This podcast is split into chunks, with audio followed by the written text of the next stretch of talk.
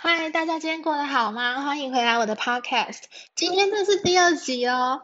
嗯，我想应该你们很多人都会被我的标题吓到。我要做大哥的女人。对我小时候电视就是看太多了。我记得我国小的时候，我最喜欢看的就是 郑伊健的陈浩南系列。我觉得哇，真是太帅了！我觉得我长大之后一定要当大哥的女人。那你们想想看，你也记得，就是以前国小、国中的时候，你班上总是会有一个或是两个特别 man 的，然后所有的男同学都会。以就是感觉他就是像一个大哥一样，然后所有的男同学都会跟着他，围着他转，然后他说什么，下面的小弟就会去做。然后呢，我都通常呢，不管是从我记得国小六年级的时候就有一个，然后国中国一，还有到时候后来国三分班的时候也有一个，反正我就是喜欢那种大哥就对了。然后呢，我觉得最好笑的就是都会有闺蜜嘛。通常最后我都做不成大哥的女人，我都是变成大哥的最好的女性好朋友，然后大哥都会喜欢我最好的朋友，所以呢，嗯，我觉得我小时候也蛮好笑，就是以前学生时期就很天真嘛，你也不会觉得说，哦，当你喜欢一个人，你爱上一个人，就是要嗯霸占他、占有他，想要跟他就是怎么样。没有，我以前学生时期的爱情观就是，你当你喜欢一个人，你就是要让他开心，所以很好笑、很白痴的我的角色就是，我当大哥的最好女性好朋友，然后呢，我会帮着我喜欢的那个人去追我最好的朋友，这是一件。现在想来会觉得很好笑、很白痴啊！但是当下当时的我是非常的乐在其中的，就是我看着他很开心，我也觉得很开心。那当然，你知道吗？做不成大哥的女人，做大哥的最好女性朋友。是有很多福利的，例如说以前啊都会有什么家政课啊，然后要什么敲敲钉子啊，做做什么小书架什么的话，我都不用出手，反正就是大哥就会把我的东西拿去给他的小弟做这样，然后走在外面也不会有人欺负我，因为只要欺负我的话，那个人就会出事，这也是不错的福利啊。好，那是学生时代，后来呢上了大学之后，哎呦不一样哦，你知道。高中考大学，其实那是一段就是读书很孤单、很辛苦的过程。那一上了大学之后呢，大一新生大家都解放了。然后我还记得那时候，哎，不知道这个读了大学可不可以讲？反正就是台北市总统府附近一间私立有名大学。好，然后呢，我记得呢，那时候我们就是有一句话，就是呃。欢乐气管国贸天堂，还是相反类似，然后就读其中一个系，然后呢进去了之后呢，我还记得好像第一个月吧，我们班就出现了十一对班队，十一对，对，二十二个人，然后呢我就是其中之一，就是其中一对，然后呢很短命的呢，这个班队就是我的第一个男朋友呢，只有好像我印象中一个多月的时间吧。而且最后呢，我是被劈腿的。重点是我一直到大四的时候，我才知道我的那个男朋友呢，除了跟我在一起的时候，他还有追过别的女生。然后他跟我说什么，他去什么去修车还是干嘛，反正就是不知道干嘛。其实都是在那个女生去打工。然后呢，他们写信写来写去，我从头到尾都不知道。然后我们班上的同学跟我的学长姐、直属学长姐，他们通通都知道，就只有我一个人不知道。然后一直到大四我知道的时候，他们才跟我说：“哦，因为怕你难过。”啊，我的天呐，我竟然被蒙在鼓里四年，我真的好傻眼。然后那是大一的时候，然后后来大二的下学期，我就认识了我的第二个男朋友，他是我们修就是那个。呃，总经总体经济学的学长，那时候我大二，然后他是大四回来修，因为他好像可能是之前被当掉，然后你知道大学常常会有一些分组什么的，那我们就被分在同一组，因为只有他一个大四的学长，没有人要跟他一组，就是没有认识。那大家都会有一些小团体嘛，那我们这些女生就刚好也缺一个，那我们就想说，好吧，没关系，找学长，觉得学长厉害，应该会帮我们做完报告之类的，然后我们就跟他一组，然后呢，六人一组呢，又要分两个两个两个一组，然后反正最后就是我的个性就是谁都可以，然后我就没有跟我室友一组，就是后来跟学长一组。那你知道做报告这种事情，就是会做个好几个月，然后要频繁的讨论啊，找资料啊，去图书馆干嘛，打电话啊之类的。反正最后就是因为这样子，嗯，因缘际会的，就是日久生情。然后还有他说过一句我觉得很感动的话，就是他那时候要准备考研究所，然后呢，我还记得他跟我说，他说，呃，在这么。孤独漫长的准备考试的过程中，我是他唯一的，就是，嗯，他怎么说？忘记他的用词是什么，类似我是他的希望，还是我是他的安慰之类。反正他讲了一句很感动的话，最后我们就在一起这样子。然后呢，跟他在一起了之后呢，哇，我第一次觉得，就是你找到一个兴趣跟你几乎百分之百一样的人有多方便，也不是多方便，就是多棒啊，就是。你们都喜欢唱歌，那我们可以一起唱歌。然后你们都喜欢看电影，你们也可以一起去看电影。就是你们不会遇到那种我喜欢的事情，然后你不喜欢做，变成是我一开始找你，然后你会勉为其难的配合我。然后但是到最后，其实人在一起到最后，他们会不想要配合，然后就会觉得说，那这样子我很累，我也想要做我想做的事情，那你就跟你的闺蜜去，这种问题都不会发生诶，我觉得超棒的。然后。后来，呃，一直到就是他考研究所没有考好，他决定要重考。然后那时候，其实我大三的时候，雷曼兄弟倒了，然后我们班那时候一片的哀嚎，就是马上所有的人立刻分两派，一派的就是全部去报名要考研究所，就是补习班啊，去报名补习班。然后另外一派呢，全部去报名要考国考，就是要考高普考这样。然后我跟我室友就是高普考那一派。所以开始就开启了，每天都要就是坐坐公车去那个火车站去高点补习。然后因为我们家就是不是住在台北，所以我每天都是坐火车通勤。然后后来觉得这样子不行，所以我们就租房子。然后呢，这里就要讲到一个 同居的问题。我问问看大家，请问你觉得跟男朋友在一起，如果已经一两年了，然后非常的稳定，觉得要同居吗？其实我觉得还不错哎，可是就是不知道你爸妈怎么想。我觉得还不错，因为最后的一年就是他重考的那一年，跟我开始补习的这一年，因为我们就是开始一个就是都在读书，然后我们也不算同居，就是我们刚好是。找到就那时候找房子，然后我有找别的房东，然后他有介绍他的房东的其他房子给我，就说哎，这房东还不错，然后他们家就在楼下，所以其实很安全，就是对女生来讲，因为我坐公车补习下课回来都十点多了，其实很晚。然后后来我也带着我爸妈去看好几间，最后我爸妈选的那一间刚好就跟我的男朋友是同一个房东的那一间，变成我们是在同一栋，就是。就是反正很近啊，就是 同一个出入口这么近，就有点是半同居的状态。然后其实我觉得同居还不错，就是如果你有在考虑跟你男朋友到底要不要同居，我觉得是如果你们有稳定的，我觉得可以考虑。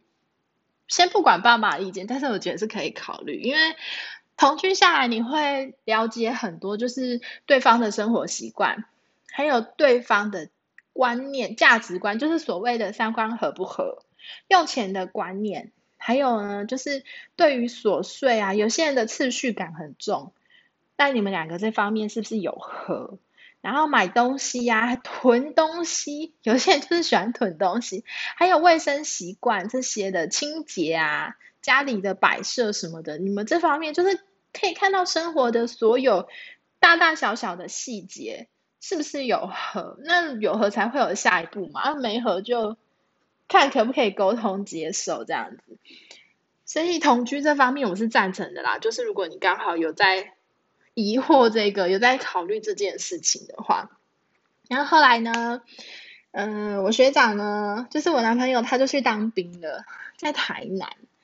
但我觉得我那时候也是一个蛮称职的女朋友，他们就是呃不能讲电话什么的啦，就是只有好像我记得好像每天晚上可以讲，还是反正就是可以讲电话的时间很少，因为我们手机好像要收回去。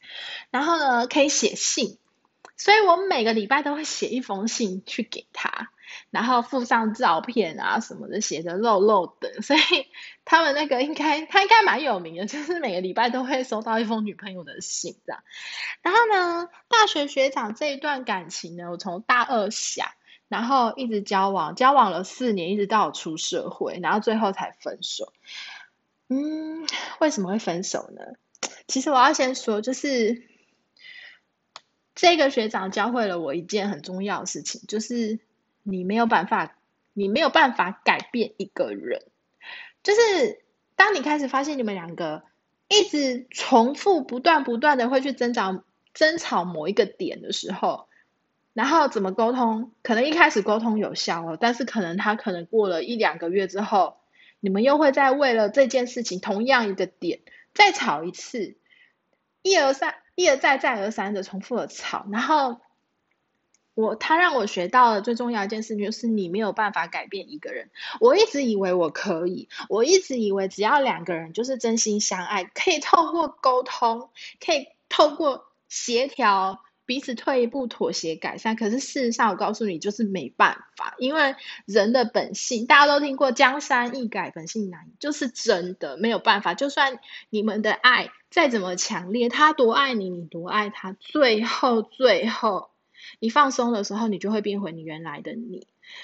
然后这么样，其实我那时候也是有想过，就是大学毕业哦，这个真的太合了，然后就结婚，因为刚他真的对你很好，天秤座什么都帮你弄得好好的，然后兴趣又百分之百一样，你知道吗？又很爱你，然后性生活也不错。可是就是，呃，重点就是我当我出社会之后，其实那已经是交往第四年了。就是他有一个缺点，就是他人看到你的时候是好好超好，对你超好，人对面对面的时候都超好。可是呢，人不在你身边的时候，尤其那时候，就是我已经出社会了，就是我开始上班了，他的脾气就变好差，然后疑神疑鬼，你知道吗？就是像我们那时候我进去的时候，就是我们公司进去就是会有尾牙嘛。那尾牙那时候我也不会开车啊，那就是大家同事很多，就会说，哎，那个什么谁什么大哥，就是载一下啊什么的，你住哪里？就是主管会帮你分配好，说哦谁住哪里谁住哪里，那近的就谁谁谁载一下这样子。然后也都不是单独载哦，就记得那时候我们有个小主管，就是在他开车，他在车上就载了三个女生，就是我就是其中之一，他一个人载三个，所以这也不是什么奇怪的事情吧。可是呢，就在开车的时候呢，他电话就来了。他说：“你在哪里？”我说：“哦，我在回家的路上。”你怎么回家？哦，大哥载我们。我有说我们哦，说还有别人这样子。然后呢，旁边的同事呢也很识相的，就开始讲几句话聊天，让他听到了别的女生的声音。那你知道吗？他怎么说？他是男的还是女的？我说哦，是大哥啊，男的。他说，那你怎么可以给男生载呢？我说还有别人呐。那你知道吗？在车子这么密闭狭小的空间，又是晚上，其实你话筒传传出来那个声音，其实大家都是听得见的。我真的超尴尬的，你知道吗？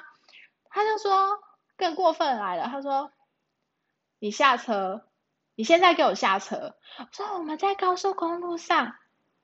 他怎么可以在你？他是男的，你现在给我下车！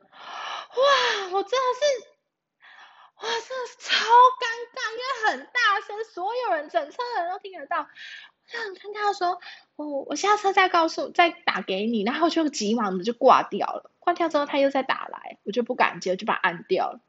那你就想，当天晚上一定是吵架。那一开始我就是好好声好气，这种类似的事发生无数次，我就是好声好气的跟他讲，到最后我也不耐烦了。我就是说，我口气到后来也是变差，就是你现在是怎样？就是又不是只有我一个，那你知道吗？不是一次而已，好多次。连什么我在等公车的时候，因为我那时候就是到火车站，公车我们公司的公车到火车站，然后我要再转车才可以回家，转一班公车。那你在等转车的时候，因为我们那车子很少，可能半个小时才一班，你有可能你上一个公车到火车站的时候，你刚好错过，你可能要再等二十分钟。那你也知道女生就很无聊，旁边就有百货公司，一定会去逛一下的啊。在逛的时候呢，看到一个喜欢的包包，哎，小姐，这个可以看一下吗？什么？你在跟小姐讲话的时候，电话又来了。你在干嘛？说啊，我在等公车，那个现在在看包包，因为还要等很久。然后呢，我就说我等下打给你，因为呢，你再不赶快看呢，赶快回去火车那个站站牌等呢，等一下你就没时间看。我说我等下打给你，哇，马上变脸，你现在是怎样？你不方便讲电话是吗？你旁边有人吗？哇塞，你知道吗？就是，哇，这是精神折磨哎，常常哎，两天就一次吧，哦，还是每天，我不记得了。哇，真的是你遇到这种吼，你真的是，你知道你真的不知道怎么说，然后他让你很尴尬之外呢，他又这样子疑神疑鬼，然后你跟他好好讲也没用，你跟他口气插回去也没用。最后呢，呃，你知道那时候吵到就是，他就说，我跟你讲话，我耳朵真的很痛，你旁边是不是有人？什么什么，啪啪啪啪啪，我也受不了，后来我挂电话。然后呢，搞到他妈妈都知道，他妈妈还曾经打电话给我，然后跟我讲说，哦，对不起啊，就是他儿子哈脾气就是怎么样怎么样，你知道吗？反正最后呢，就是。因为他那时候正在考一个考试，就是就就业的考试，然后我们就有一点算是有点默契，就是我就是在等他最后考完我，就是要提分手，因为其实到最后也是有一点，就是你知道情侣到最后如果已经已经有一点裂痕或是不爱了怎么样的话，其实就会剩下所有的电话都会只只剩下问候，就是。早安啊，你吃饭了吗？哦，我下班了啊，回家了。哦，我要睡觉了，我要去洗澡了。就是只剩下类似这种话，其实也就淡了，大家都心知肚明啊。反正最后就是分手了，就是受不了。而且我跟他在一起的时候，我常常都他给我一种感觉，就是姐姐带弟弟的感觉，就是你比他成熟懂事，然后你都还要开导他什么的。其实这样子真的是很累。如果你的男朋友是属于这一类的。但是他对你又超好的，你们两个在一起又相处的很开心。可是他给你就是这一种，你就是会有这种心累的时候，然后常常，你不要想着你要改变他，真的，我四年呢，我四年都没办法改变一个人。然后我觉得你真的要好好的想想，是不是应该要放手，就是趁大家都还年轻。嗯，我觉得不要怕分手很难过或什么的，就是。你一定要放下，你才会遇到下一个更好的，而且你会开始知道，你越来越清楚的了解到你自己真正需要的是什么样的一个伴侣，什么样的一个对象，然后你需要的是什么，你最受不了的什么，你需要避开的是什么，你会越来越了解你自己，知道你自己要要什么，所以你的下一个才会更好，更适合你。然后呢，再来呢，第三个就遇到我老公啦。一样就是我上班的时候，那他是一个我们公司的客户，然后几乎每天来啦，然后每天来，有时候是我接洽，有时候不是我。可是到最后，因为大家熟了嘛，年纪又相近，那他就会开始就是每次就是会找我帮他处理这样子。那久了久之，就是 有一次很好笑，有一次我记得我们第一次就是留电话，还是一个误会。他那时候就是我那时候很忙，我真的很忙。然后他来，我赶快把他的东西弄好交给他，什么说没几句话，我就赶快又要再用我的事情，手边太多事情。他就说，他就说，因为他认识我们主管，我看过他们聊天。他说，哎，你电话多少？然后那时候我真的心里想的是，他要的是我们办公室后面的那一支电话号码。可是重点就是我那时候是刚刚去的，我是新人，我不知道我们就是办公室那个号码是几号。然后他人也不坏，所以我那时候是抓着一张纸条，匆匆的写上我的手机号码给他。然后我想说，我那时候只是很单纯的想说，啊，反正有事哈，你就打我的电话，然后我再把我们主管转接给你，那也一样，因为就是忙到大家都很忙，你没有时间去问说，哎，电话号码几号，又很菜，你知道，连那个后面电话几号都不知道，反正就这样子阴错阳差啦，就是后来才发现，哦，他那天要的不是我们公司，就是是真的是我的手机号码这样。那这个老公就不一样啊，就是他，因为他比我大嘛，然后他又已经是就是出社会好多年了，所以跟他在一起的感觉就是有一点像是哥哥带妹妹，就是他。你还没走过的路，他都走过；你没有去过的地方，他也去过。所以你跟他在一起，跟上一个完全相反。你是完全的轻松，让他他带着你去见见这个世界，见见世面，你知道吗？很多东西他他都可以教你。这种感觉真的是跟上一个那种心力交瘁的比，真的是太舒服了。然后呢，加上就是这个老公他又很疼我，所以我就觉得。嗯，还不错，可以交往。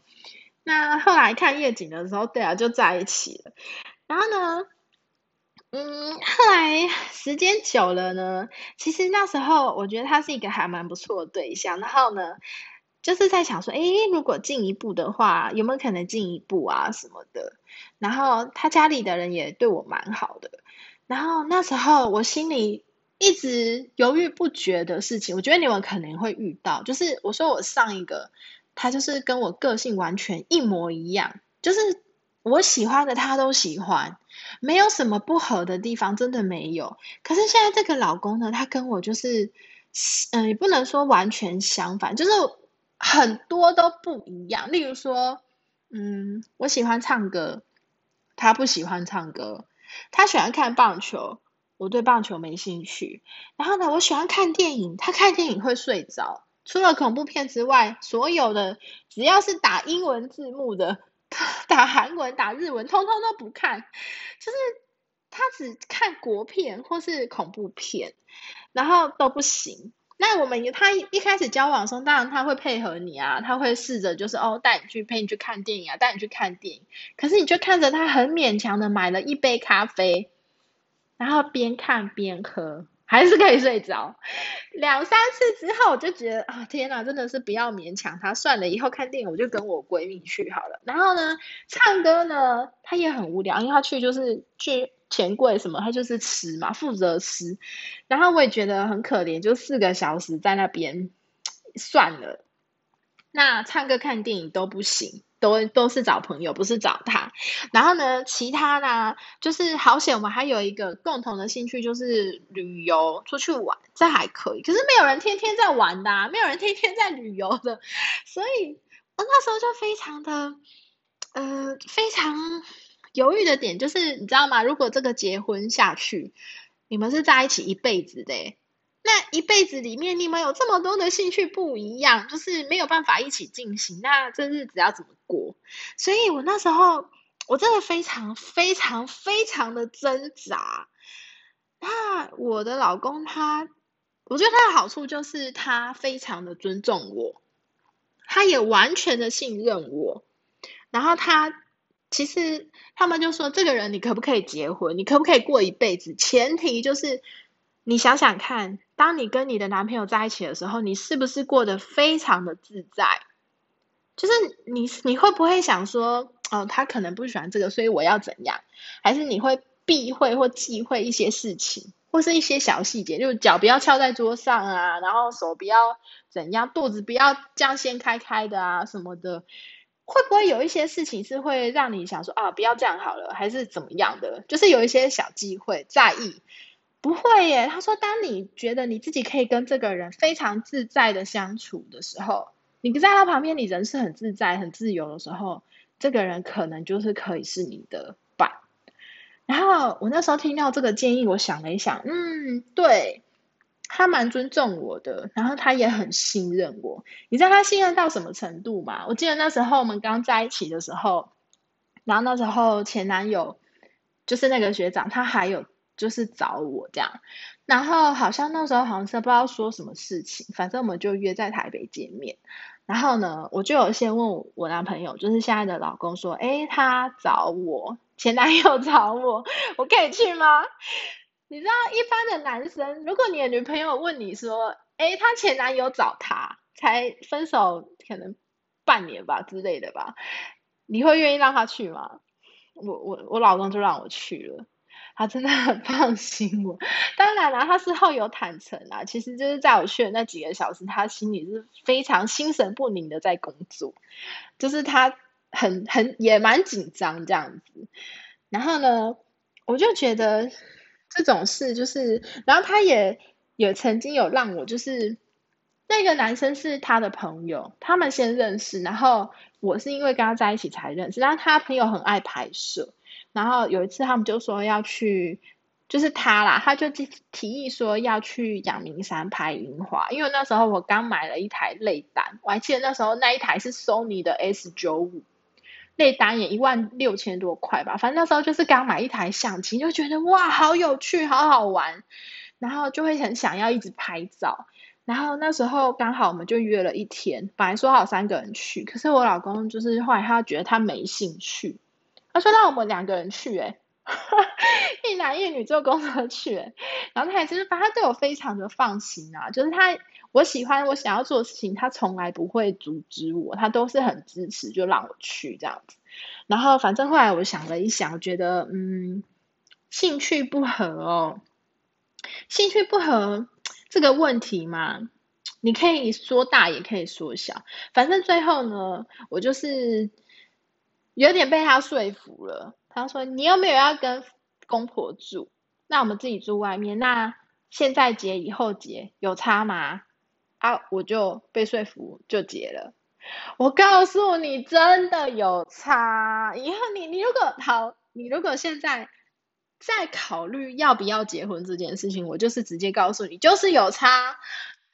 不是说什么呃生小孩还没生啊，然后也还没跟公婆住，自己两个人住在外面就没差，就像同居那样。不是不不不，我告诉你差多了，因为你婚结下去了，对方的爸妈你就是要叫一声爸妈。那你的差别最后会变成怎样呢？最大的差别就是你的时间变很少。你想想看哦，你以前啊是一个女儿的时候，你就是上班嘛，上班下班下班回到家，然后呢？